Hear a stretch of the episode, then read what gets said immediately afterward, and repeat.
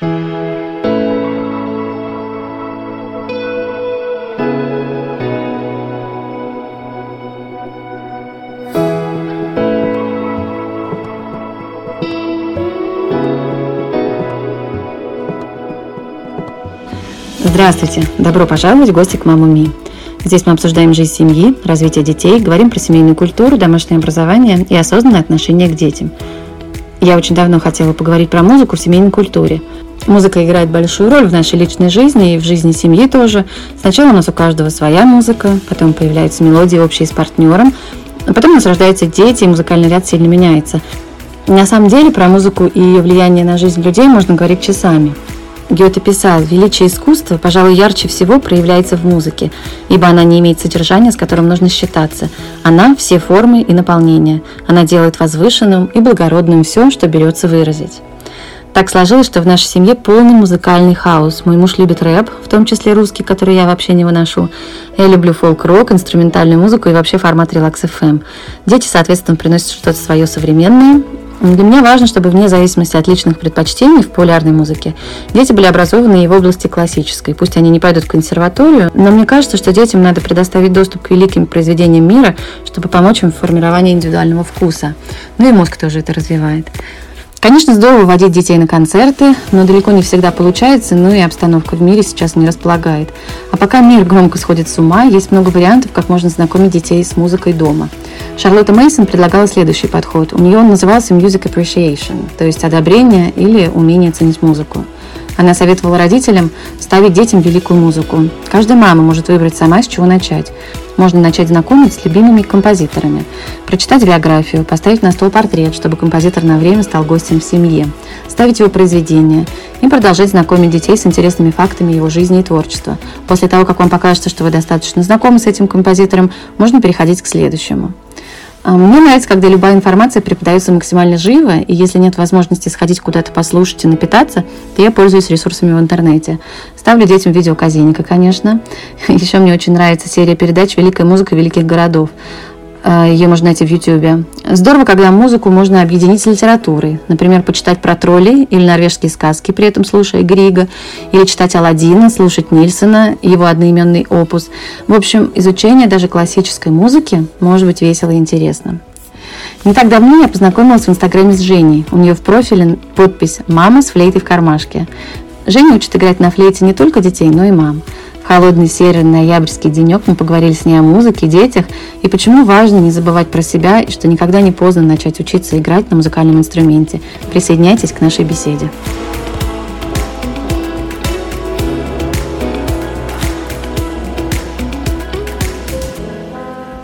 Знаешь, мне хочется с тобой сегодня поговорить про музыку в двух ракурсах.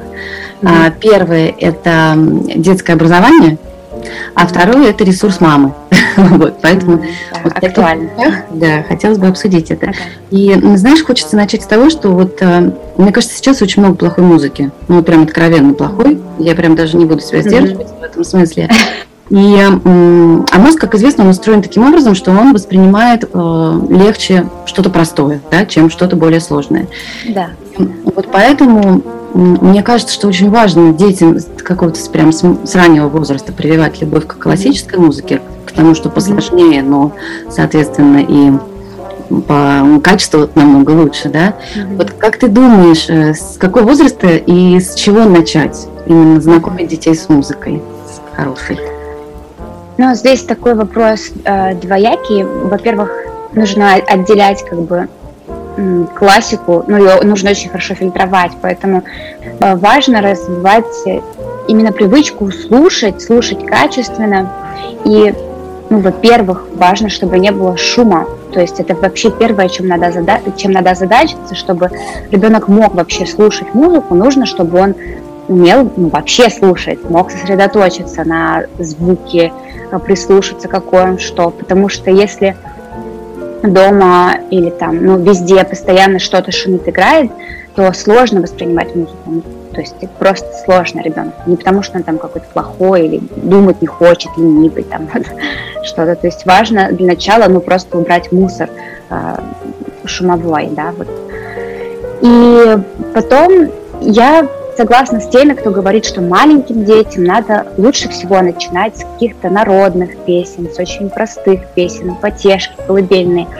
В общем-то, это такие прописные истины, но мы часто сейчас усложняем, мне кажется, или думаем, что там вот я там петь не умею, и вот что-то такое. Но на самом деле вот эти именно простые звуки, из них потом как из кирпичиков складывается восприятие ребенка. То есть вот он слышит, вот он умеет простое слушать, он может простой мотив запоминать. Потом ему легче будет и там классику слушать, и он будет лучше ее воспринимать, понимать. Ну и если говорить про совсем вот там, когда включать классику, да. можно, в принципе, включать хоть когда, надо выбирать что-то такое спокойное, где, э, ну, не Шестаковича, не Рахманинова, понятно. А, Стравинского, нет... наверное, да? Да-да, весна священная.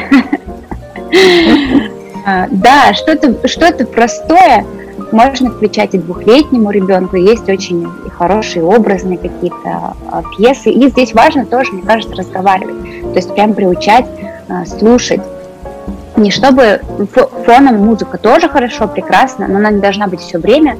И если мы хотим научить ребенка именно слушать, то надо с ним ну, что-то делать с этой музыкой. Если она просто играет фоном, то она играет фоном, и она ну, ничего для него не значит. Сейчас есть очень много классных всяких там пособий, игр, э, многие вот детские педагоги придумывают, и это очень здорово. То есть, когда есть какая-то музыка, и мы ну, как-то с ней взаимодействуем. Мы можем делать сценки, можем там танцевать под нее, там, рисовать, ну, что угодно. Важно именно, чтобы вот какая-то была связь, да, что я слышу что-то, и это что-то значит. Ну, фольклор еще, наверное, да, любой фольклор. Mm-hmm. Да, да. Хорош для начинания. Наверное... Очень хорош, потому что там простая мелодия, которая ну, она очень легко, органично ребенку ложится, он может ее запомнить. Да, угу. Угу. А если вот э, такие как бы известные композиторы, ты бы с кого начала? Ну, я Чайковского очень люблю. Мне кажется, что у него такая очень образная музыка. У него есть ну, детский цикл, там, фортепианный, например. Угу. И ну, все, что касается балетов, ну, конечно, это все тоже очень, очень красиво, очень понятно, очень э, легко и детям, и взрослым заходит, э, поэтому... И то, что он взаимосвязан, да, действительно, с какими-то сказками, которые можно параллельно, да. наверное, да, еще читать. Плюс, смотреть. опять же, и в мультиках, да, и в мультиках появляется музыка, и э, у Чайковского тоже и народные разные мотивы переработаны, поэтому вот такая вот связь. Мне кажется, что он такой самый, ну вот мне больше всего приходит в голову именно вот он как самый детский, наверное, композитор. И сейчас время такое хорошее, да, для да, новогоднего да, немного, да, щелкунчик да. и так далее. Смотри, у тебя семья из двух музыкантов, правильно? Угу, да. вот. ну, то есть для вас музыка это понятно, что что-то очень близкое, что-то угу. понятное и так далее. Да? То есть ты э, себе представляешь, как дальше можно транслировать это детям. Вот. Угу. А есть люди, которые вообще никак не были связаны с музыкой, но по той или иной причине почему-то вдруг вот дошли до того, что они хотят познакомить своих детей с ней и в процессе тоже сами, может быть, знакомиться. Вот что бы ты посоветовала людям, которые угу. вот э, это хотят? А, ну, себя начать, конечно же, самим знакомиться, слушать. Есть э, тут разные подходы. И, или я бы сказала так, что это какие-то две ноги, на которых мы можем стоять, операции, что касается взрослых.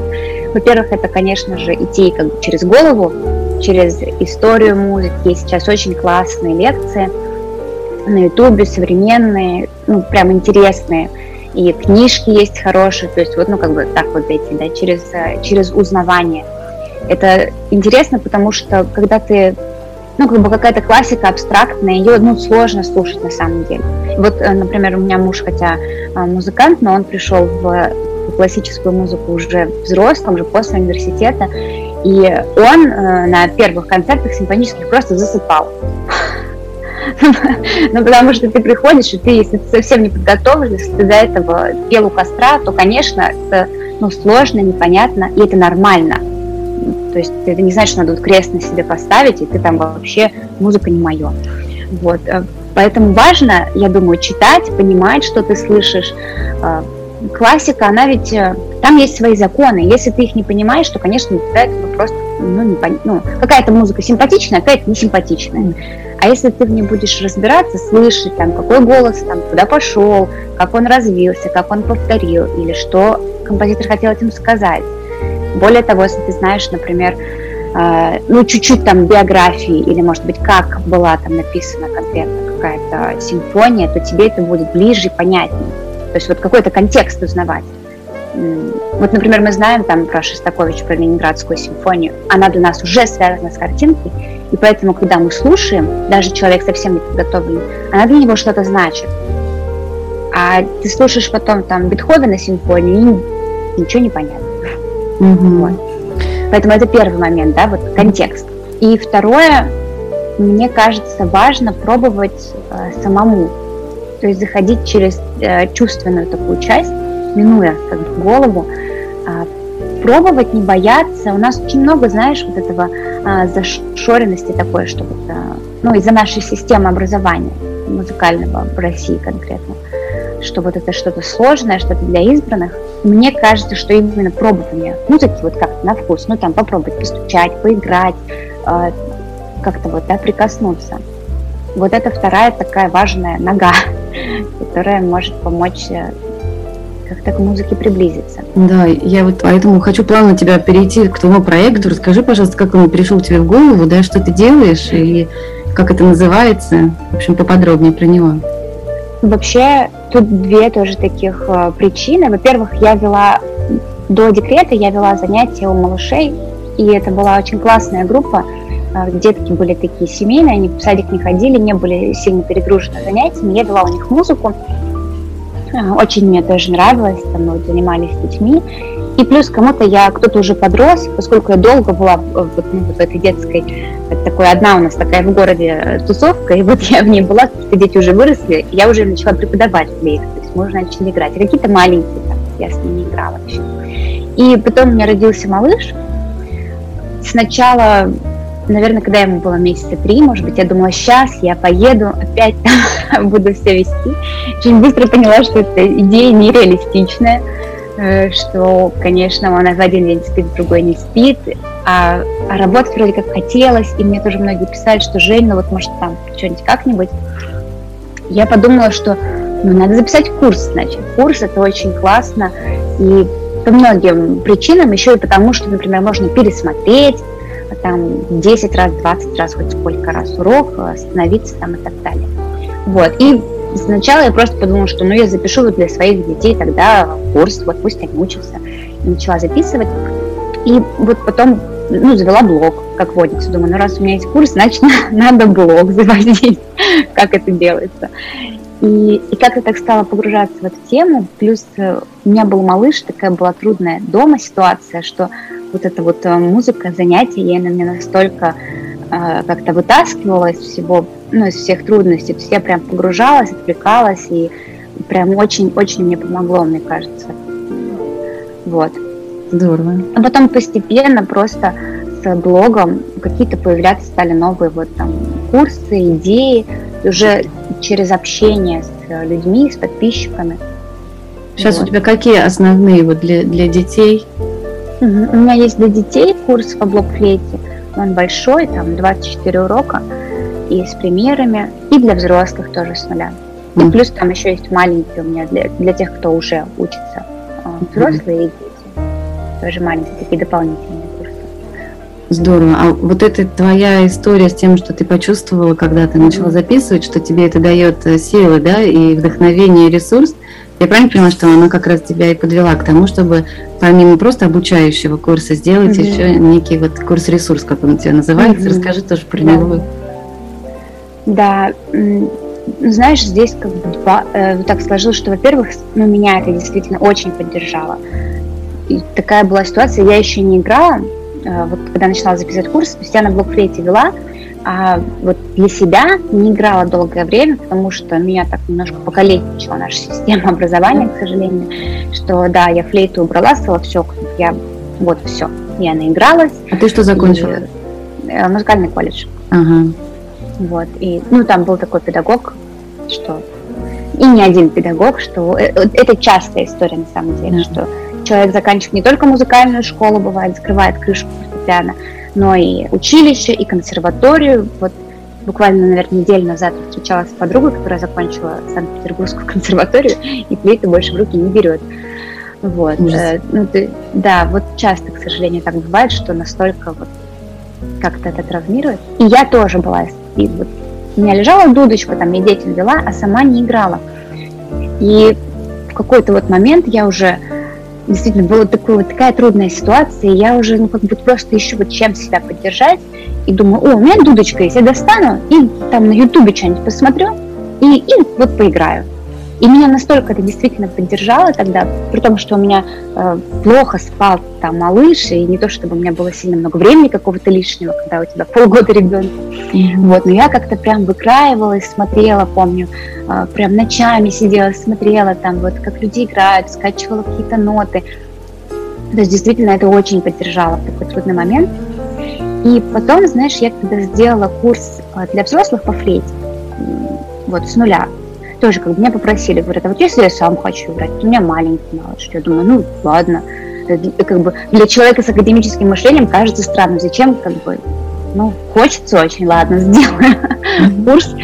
Вот, и он оказался такой востребованный, и самое интересное, что а, вот отзывы, которые приходили, они были не о том, что я вот теперь-то наконец-то могу сыграть гамму, и вот спасибо, а многие писали, кто-то мне даже записывал там аудио или видео и говорит, что вот Женя, вот я тут взял флейту, наконец-то, у меня там есть мои пять минут, и вообще мне это так помогло, и меня это так зарядило.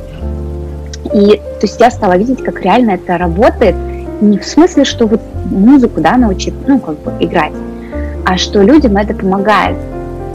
Потом уже я стала анализировать, что действительно это связано с тем, что у нас есть время на себя, что мы там себя слушаем, когда играем так или иначе.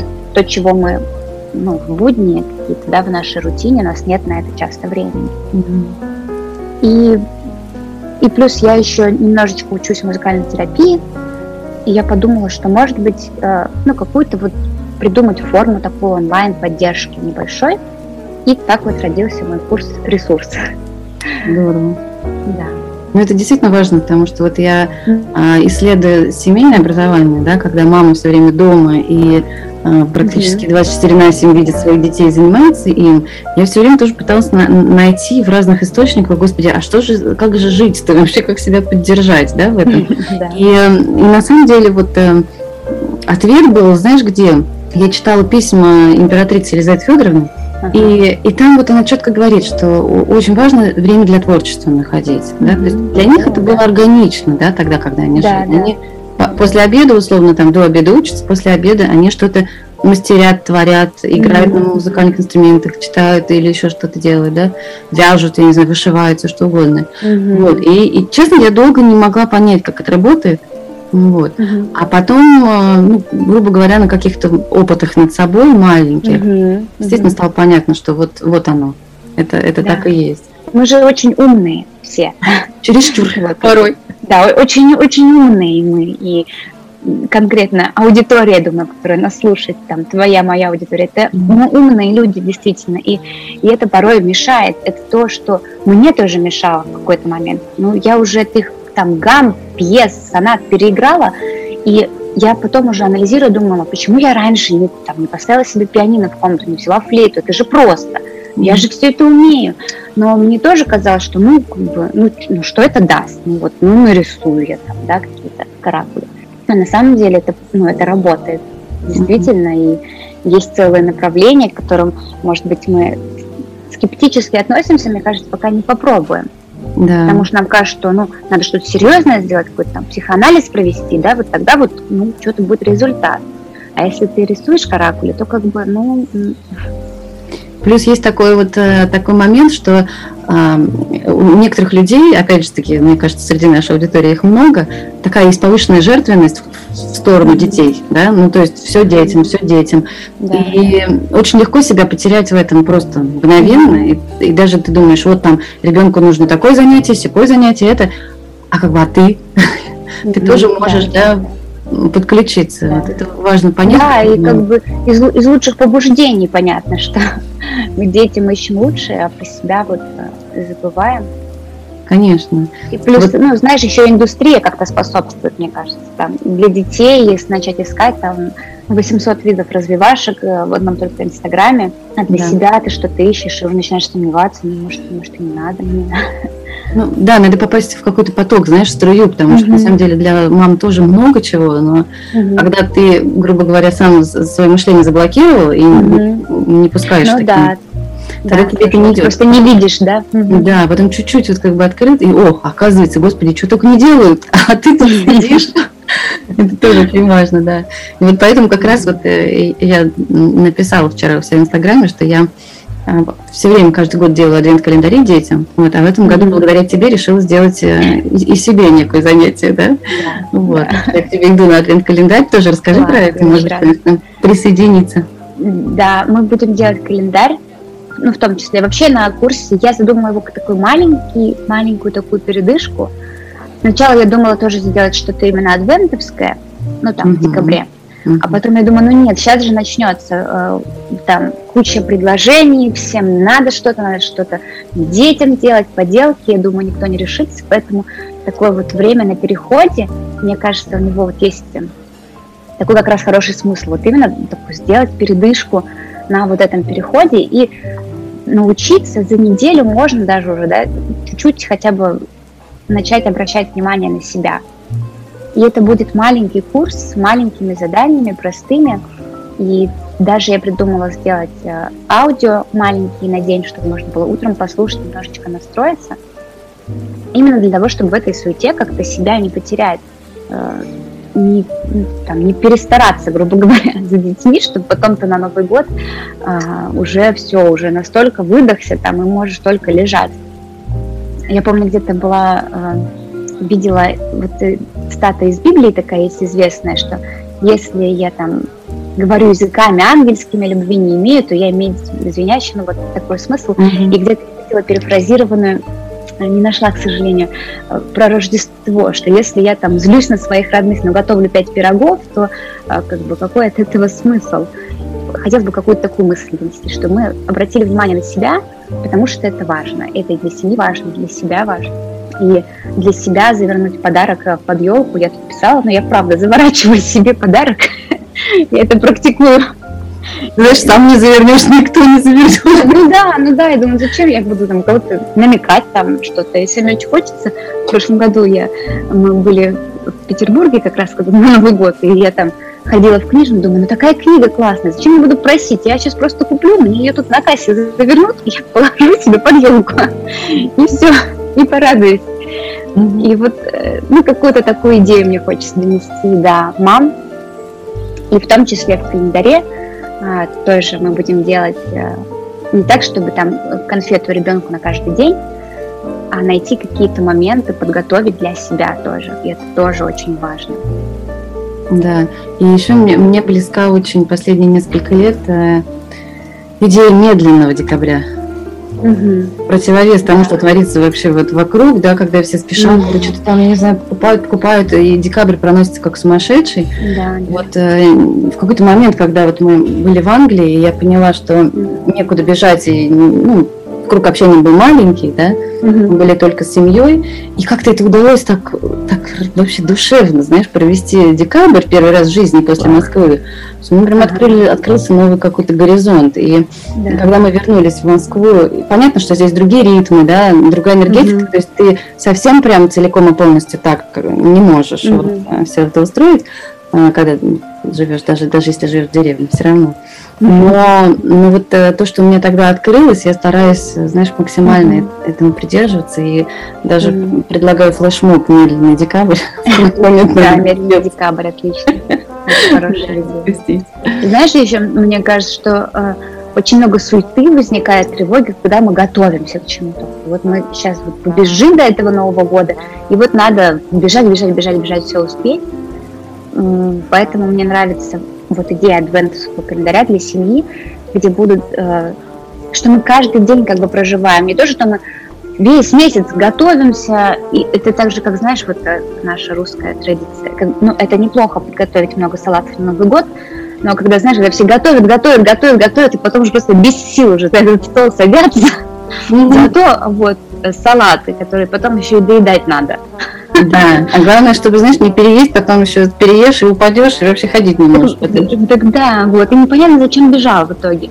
Поэтому мне очень нравится вот, ну, идея адвента какая вообще? Адвент – это ожидание, да, вот э, западной традиции тоже нам mm-hmm. пришло.